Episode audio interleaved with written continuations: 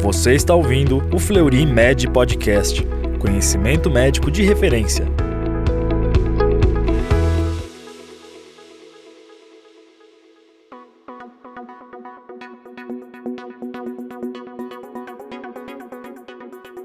Olá, seja bem-vindo a mais um Fleury Med Podcast canal oficial do Fleury Medicina e Saúde. Aqui você encontra os temas mais discutidos e relevantes da área da saúde. Meu nome é Mário Burlachini, coordenador médico da medicina fetal do Fleury Medicina e Saúde, e hoje vamos conversar sobre o Fleury Gestar Resposta Rápida. Para debater esse tema, convidamos o Dr. Oswaldo Toma, médico sênior da equipe de medicina fetal do Fleury Medicina e Saúde e especialista em medicina fetal pela Faculdade de Medicina da Universidade de São Paulo. Convidamos também a doutora Luciana Carla Longo Pereira, é, médica sênior da medicina fetal do Grupo Fleury, com doutorado pela Faculdade de Medicina da Universidade de São Paulo. Toma, seja bem-vindo. Vamos falar sobre este assunto interessante que é o gestar resposta rápida. Perfeito. Então, Mário, em quais situações a grávida pode vir procurar o nosso gestar resposta rápida?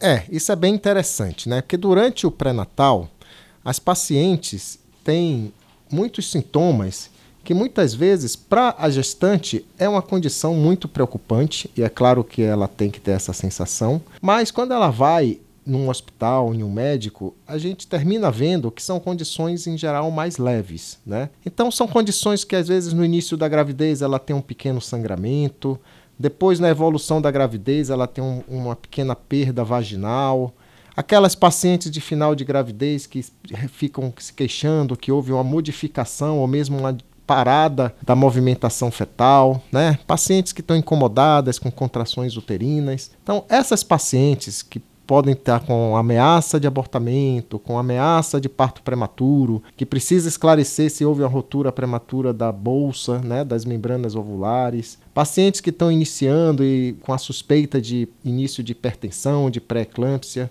né, elas não precisam ir em um, um pronto-socorro. Elas podem vir aqui no Gestal Resposta Rápida, que a gente tem toda uma equipe médica, todo um espaço e uma equipe de enfermagem preparada para atender essas condições, que muitas vezes não vai precisar ser internada, que vai ser orientações para casa e que a gente pode é, atendê-las aqui no Gestar Resposta Rápida. E toma, já que elas podem vir para cá, e qual seria a diferença então entre gestar resposta rápida e um atendimento em uma emergência ou em um pronto-socorro obstétrico? Eu acho que o grande diferencial é que aqui nós não estamos num ambiente hospitalar, nós estamos no pronto-socorro, sem contato com outras doentes, entre aspas, sem, sem contato com urgências absolutas, onde ocorre aquela correria normal que todo mundo conhece, que é um pronto-socorro. Temos uma equipe preparada exclusivamente para atender gestantes e também a gente consegue entrar em contato com o obstetra muito mais rapidamente quando se atende a paciente. Muito bom. Então parece que a gente consegue atender de forma muito mais rápida do que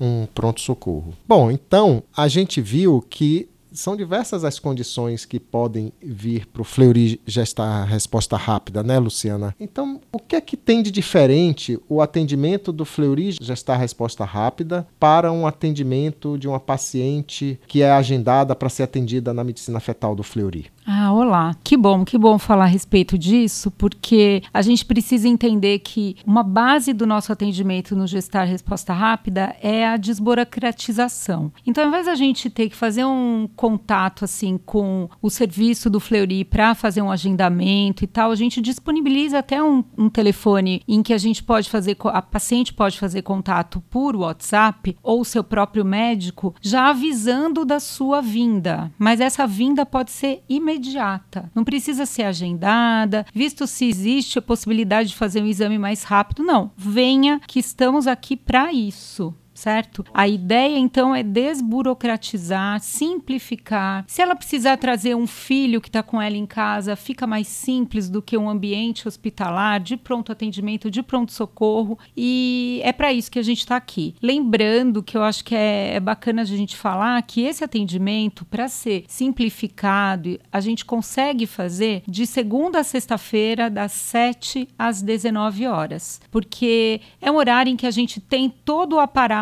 para atender da melhor maneira, da forma mais rápida possível essa paciente. Ah, ótimo, Luciana. Bem lembrado horário de atendimento. E também aquelas pacientes que não querem vir direto para o serviço, né? Já que você falou aí em relação ao funcionamento do serviço, é, a gente tem todo um WhatsApp dedicado, porque se o obstetra quiser preparar a equipe aqui de que essa paciente está chegando, ele também pode fazer contato com o obstetra ou passar o WhatsApp para a paciente e fazer esse contato e a gente já está aqui esperando para receber a paciente. Então ela pode vir tanto por uma demanda espontânea dela e do médico dela, ou se quiser fazer um contato prévio para o obstetra também, a gente tem esse número, que é o número que está aí disponível no podcast para vocês.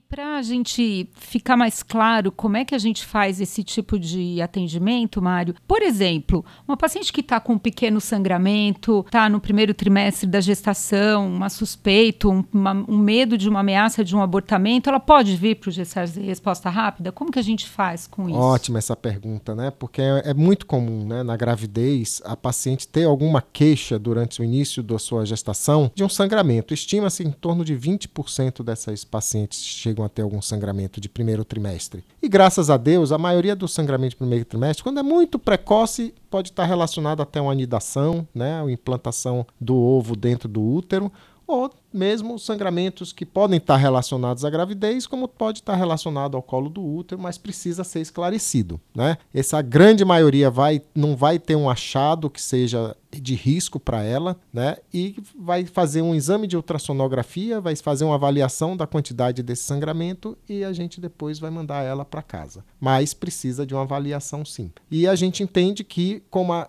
a maioria são esses sangramentos pequenos, ela pode se beneficiar de um atendimento mais rápido e ágil, como a gente vem falando, sem a necessidade de abrir ficha e ir em um pronto-socorro onde há uma espera bem maior. Né? Claro que se já é aquele sangramento intenso, volumoso, ela já sabendo que ela tem uma gestação não evolutiva, não viável e está aguardando a eliminação, e ela começa a sangrar forte, aí ela é melhor ir para uma emergência. Né? Mas essa é exceção, não seria a maioria dos casos. E a gente viu também que essas perdas vaginais, a suspeita de ter rotura da bolsa, né, ter perdido líquido amniótico, preocupa muito a paciente, né? E às vezes a paciente também já está com aquela queixa de que está com contrações, dor no corpo, incomodada. É, será que a gente pode atender também essas pacientes no Fleury já está resposta rápida? Sim, ótimo isso. Mais um, um motivo assim muito claro, simples, direto para ela vir até nós, porque são condições em que a gente vai acabar precisando fazer exames, não só um exame clínico, mas exames mesmo. E esses exames vão estar completamente direcionados aqui, então uma suspeita de bolsa rota. A gente precisa avaliar o líquido amniótico e isso é com base numa ultrassonografia. Se realmente esse líquido reduziu em relação à última avaliação, vai ser interessante fazer um exame para procurar no conteúdo vaginal proteínas relacionadas ao líquido amniótico. Então, existe um teste de roturas, é, rotura prematura de membranas, que a gente faz, que fica pronto assim em 5 a 10 minutos e que assim, ao invés dela chegar num pronto atendimento, esperar para ser para tirar da história, feito um pré e tal, aqui ela já tem um atendimento rápido, a gente consegue desburocratizar mais uma vez, acho que essa é a grande uh, palavra relacionada ao gestar resposta rápida, tirar burocracia, ganhar agilidade e conforto, porque o ambiente é muito mais agradável do que uma emergência. E a gente vai então fazer uma abordagem clínica dela, então conversar com a paciente, definir que exames precisam ser feitos, se houver dúvida, fazer contato com o obstetra antes de fazer os exames e sempre fazer contato com o obstetra após os exames, uh, numa agilidade mesmo, numa rapidez maior do que se fosse numa condição de ir a um pronto atendimento. Essa é a ideia mesmo. E muitas vezes a gente acaba fazendo exame dessas pacientes, assim, nossas todas, que contam histórias. Ah, eu vim aqui porque eu fui ao pronto atendimento e o meu médico ficou na dúvida do resultado que foi obtido lá num exame e tal. E aqui nós somos especialistas, nós estamos a é, seguimos essas gestantes, então vai ser um atendimento especializado e facilitado, mais rápido, né? Então é, essas são boas condições para que elas nos procurem e tenham um atendimento rápido. Muito bom, isso foi muito bem colocado, né, Luciana? Porque a equipe médica é muito importante e a gente percebe isso mesmo, né? De pacientes que terminaram até indo no pronto-socorro e terminam tendo que repetir o exame. Então, o desconforto de. Primeiro, o gasto de tempo, duas vezes, você dedicar um tempo, espera né, ansiedade que envolve ser atendido por um médico, não tem jeito, na né? emergência a ansiedade é até maior, e ainda sai o médico diz, ah, eu quero que você repita, porque eu quero uma pessoa conhecida, uma equipe mais experiente, e isso a gente já termina resolvendo ao mesmo tempo. E mesmo falando aí da bolsa rota, né, a gente sabe que muitas dessas pacientes também que estão com alguma perda, elas já estão incomodadas com um pouco de contração, né, e você falou bem de alguns exames que o obstetra pode pensar que são exames que só vão estar disponíveis disponíveis em uma emergência, mas que a gente tem também. A gente tem esse teste rápido da bolsa rota, que é feito em 10, 15 minutos na secreção vaginal, e a gente tem também o teste, que na verdade ficou famoso como fibronectina fetal, mas que hoje já tem outros substitutos da fibronectina fetal, com a mesma performance e a mesma acurácia, e que a gente faz aqui também para identificar se a paciente está com risco de nascer prematuro, se aquelas contrações realmente estão ameaçando o nascimento prematuro. Né? Então, não só o teste bioquímico da prematuridade, que é feito na, na secreção vaginal, a gente tem aqui a própria ultrassonografia, a ultrassonografia do colo uterino transvaginal para ver se está havendo alguma modificação do colo uterino e uma cardiotocografia fetal antiparto que a gente coloca não só para ver a questão do coração fetal, mas a parte do toco também vai nos dar uma boa avaliação se ela tem uma contratilidade aumentada, uma frequência aumentada de contrações e com isso a gente dá um retorno para ela e para o obstetra aí tranquilizando, graças a Deus na maioria das vezes. Ótimo, Mário. E falando já ainda em terceiro trimestre, no final da gestação, é de uma certa forma comum que elas, as pacientes refiram que sentem o bebê mexer menos. É, isso é comum? O que, que você acha? A gente consegue atender isso no gestar resposta rápida? A gente consegue também. Outra queixa bem lembrada, outra queixa muito comum, né? Quem não recebe um telefonema de uma gestante dizendo: Ah, meu bebê não está mexendo, e isso assusta bastante, né? E o, quanto mais rápido a gente conseguir atender, melhor e mais tranquilidade a gente vai passar para esse casal. Então, eles também podem vir, né? Essa paciente vai precisar realizar uma ultrassonografia obstétrica com Doppler, vai precisar realizar uma cardiotocografia, um perfil biofísico fetal, que são exames do nosso dia a dia, nossos exames de rotina, né? Um dos exames que nós mais fazemos no Fleury e que não tem por que gastar o seu tempo indo é, para um pronto-socorro. Né? E outras condições também, né, Luciana? Claro que a gente não tem a intenção aqui de internar uma paciente com cefaleia, com escotomas, né, com vagalumes, os olhos piscando, é, condições muito graves da hipertensão. Mas antes dela virar uma hipertensa grave, ela já vai mostrando alguns sinais e alguns sintomas de que ela pode estar tá desenvolvendo uma pré-eclâmpsia. Né? E a gente pode ajudar essa paciente, o obstetra, também nessa situação? Ótimo, olha, é incrível, né? Porque a gente, com um aparato relativamente simples, a gente consegue dar conta disso também, porque a gente pode avaliá-la clinicamente, ver se ela está com edema, a gente mede pressão, a gente consegue fazer os exames bioquímicos e agilizar esses resultados, esses resultados serem obtidos mais rapidamente, e os exames de vitalidade do feto, de ultrassonografia, os exames gerais de obstetrícia que a gente faz aqui também. Então é uma abordagem inicial e que isso feito mais rápido vai simplificar a vida da paciente, voltar para casa,